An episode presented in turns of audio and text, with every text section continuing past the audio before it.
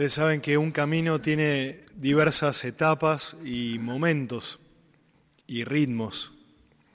Piensen, por ejemplo, un camino largo, como una peregrinación de varios días.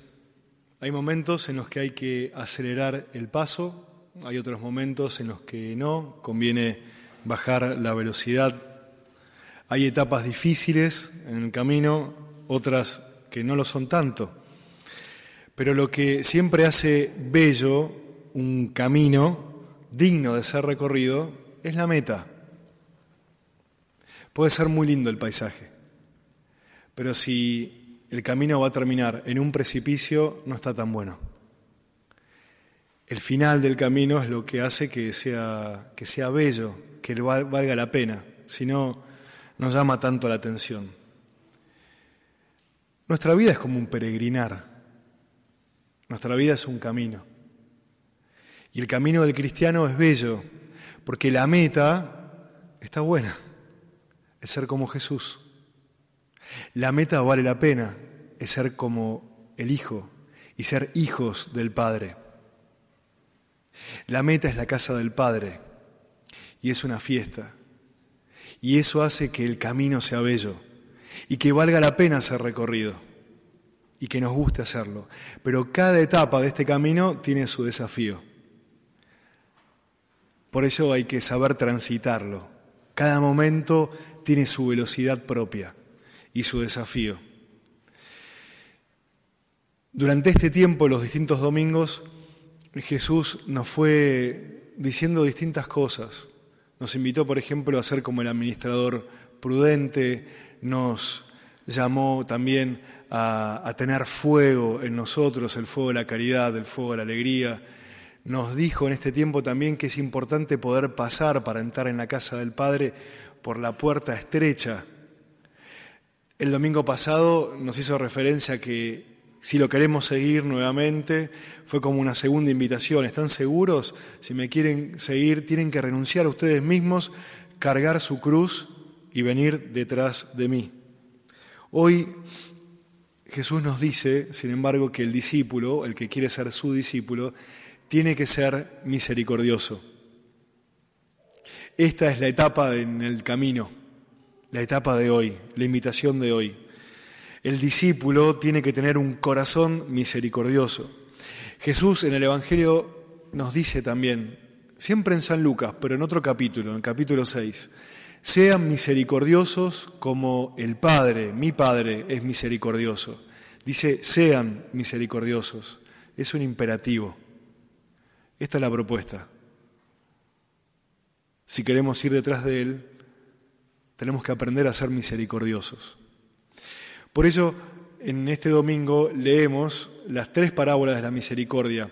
En verdad, el Padre Sebastián hizo las dos parábolas de misericordia, pero hay una tercera, la del Padre misericordioso. Lo que pasa es que hace que el Evangelio sea muy largo.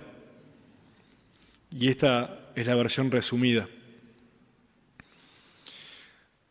La de la oveja perdida y encontrada, la moneda también que se perdió y esta mujer que se pone a buscarla, o la del Padre misericordioso. Las tres hacen referencia a lo mismo, a la misericordia. Pero hoy les propongo hacer algo distinto a lo que generalmente se hace en los domingos donde se leen estas parábolas de la misericordia. Generalmente se contempla la misericordia de Dios. ¿Y cómo es la misericordia de Dios? Generalmente leemos estas tres parábolas del lado de Dios. Yo hoy les propongo leer estas tres parábolas del lado nuestro. Hoy somos nosotros llamados a vivir la misericordia. ¿Cómo puedo hacer yo para vivirla? Porque ciertamente Dios lo es, Dios es misericordioso y eso, eso lo sabemos. Pero nosotros estamos llamados a ser misericordiosos como Él. ¿Lo somos? Qué desafío esta etapa del camino. Podemos pensar que es imposible ser misericordiosos como Él. Sin embargo, dice la palabra en el Evangelio de San Juan, todas las cosas fueron creadas por medio de Él. Y nada fue hecho sin Él. Quiere decir que tu molde y el mío es Cristo. Y que en nosotros está la capacidad, la fuerza para amar como Él nos amó. Está, tal vez dormido, pero está, está en nosotros. Es nuestra identidad más profunda y más auténtica.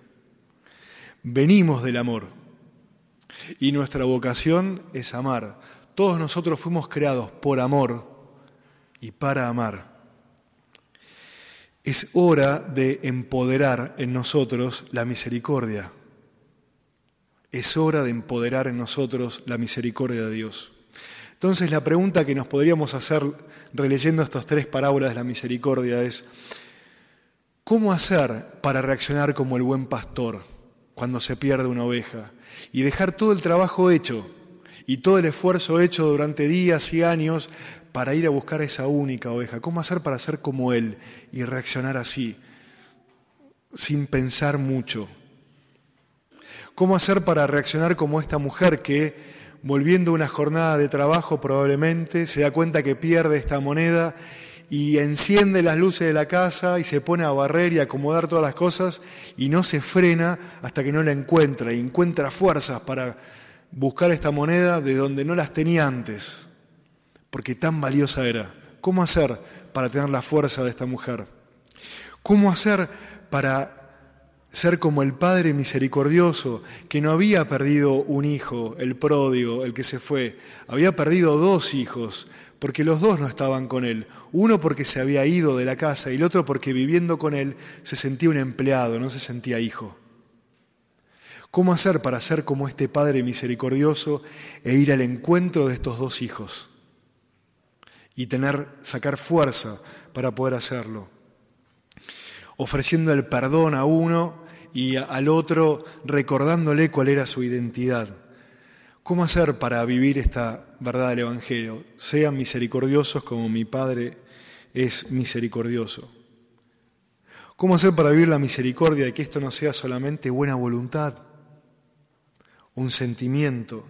Porque, ojo, la misericordia de Dios no, no es un sentimiento. Corremos el riesgo que se muera si pensamos que esto es así. Dijo el cardenal Newman en una homilía de la encarnación del Verbo, dice en un momento así, la religión del corazón sin verdad de fe no es más que la tibieza de un cadáver. Existe durante un tiempo, pero desaparece sin remedio. Tampoco se trata solamente de hacer obras de misericordia, si lo que hacemos no toca nuestro corazón y no nos hace crecer y no nos cambia.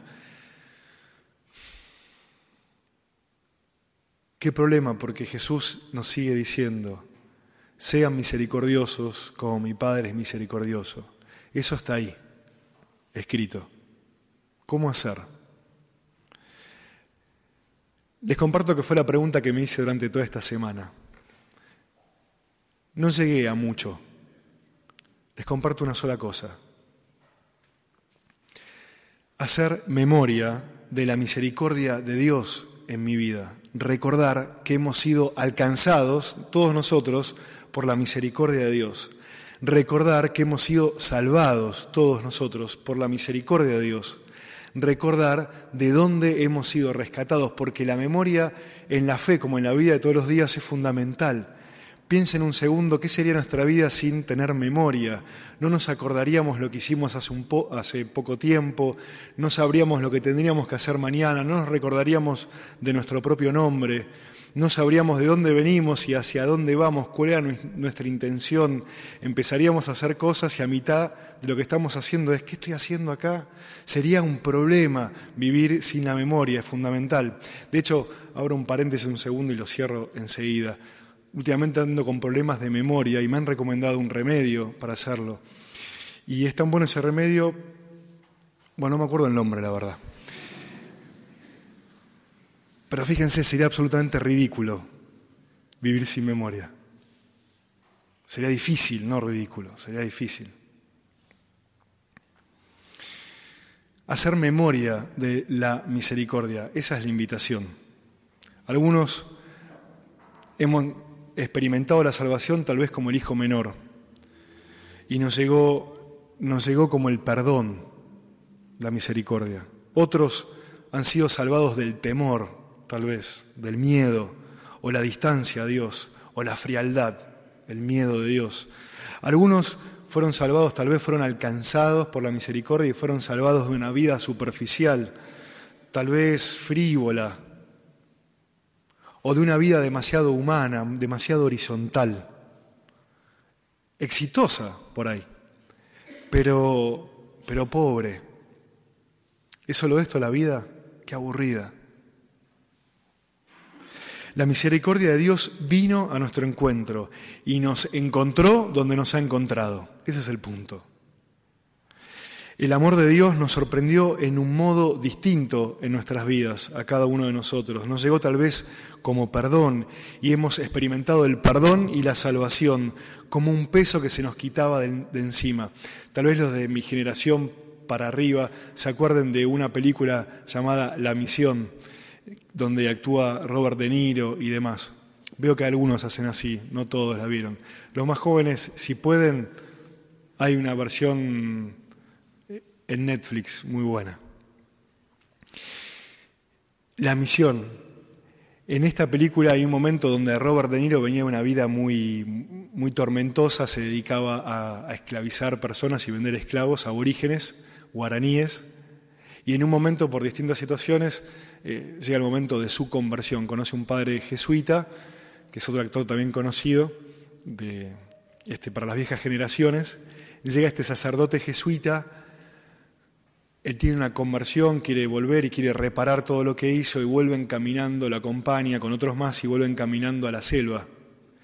Y Robert De Niro llevaba en una red detrás de él en su espalda todo lo que representaba a su hombre viejo llevaba las armas con las cuales se esclavizaba y asesinaba, llevaba sus armaduras, llevaba todo lo que representaba a su hombre viejo y su antiguo oficio, por días y días y días cargándolo, cargándolo, cargándolo, y cada vez más pesado, eso terrible.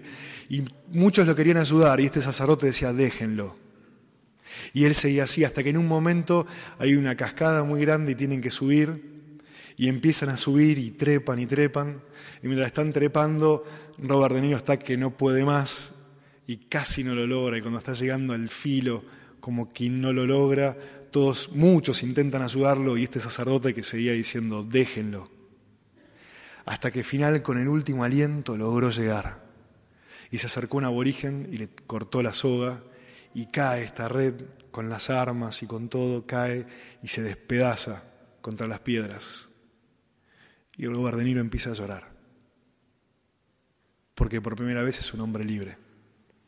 Al menos en la película. Tal vez el perdón te llegó así. Y te liberaste. Tal vez la misericordia nos llegó como una corrección, como una advertencia. Tal vez ha llegado la misericordia de Dios como fidelidad porque Dios es fiel y por misericordia Él lucha nuestras luchas, nuestras batallas, no nos deja solo delante de las dificultades. Hay un salmo muy, muy bueno para rezar, el Salmo 136, que repite de continuo así, porque es eterna su misericordia, porque es eterno su amor. Y dice, ha creado el cielo y las estrellas, porque es eterno su amor. Y nos ha salvado de la esclavitud, porque es eterno su amor. Y después sigue diciendo, y ha dividido en dos el mar rojo, porque es eterno su amor.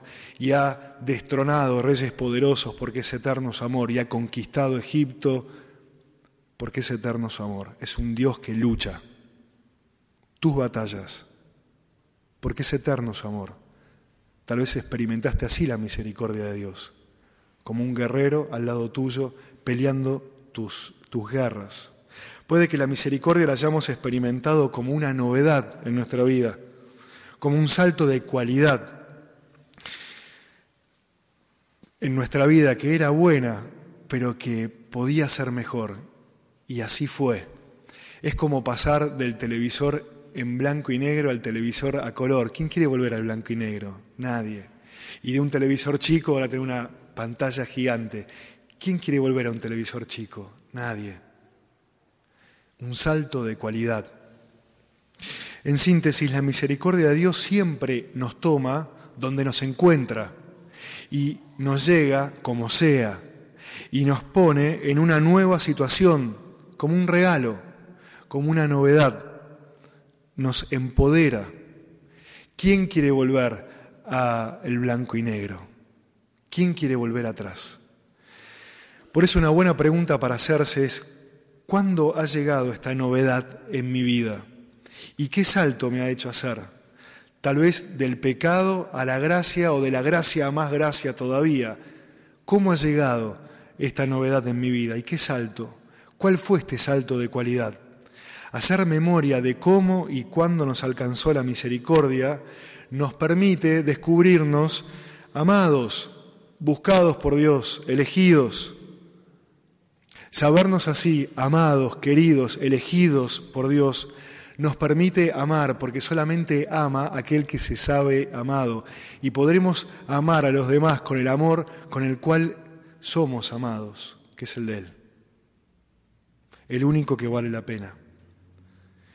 Por eso tiene sentido que Jesús nos dice y nos diga, sean misericordiosos como el Padre mío es misericordioso, porque Él nos amó primero. Qué importante reconocer y buscar ese amor. Y si lo reconocemos y lo identificamos y lo buscamos, lo vamos a experimentar todos los días, cada vez que Él venga a nuestro encuentro. Hay un libro muy interesante, y termino con esto, que se llama Los Miserables, de Víctor Hugo. También está la película. Y en, este libro hay un momento de un hombre que en francés no sé pronunciarlo bien, no sé el francés, que dice Van Jan, es el apellido, que eh, por una vicisitud de la vida termina eh, prisionero de muy joven en una prisión muy dura y donde se endurece y se hace muy malo. En un momento logra escaparse. Y cuando logra escaparse, ya habiéndose endurecido tanto, cuando logra escaparse en su fuga, va a pedir ayuda en una casa que termina siendo la casa de un obispo hambriento y y este obispo lo invita a pasar y lo invita a comer y a hospedarse con ellos en esa noche.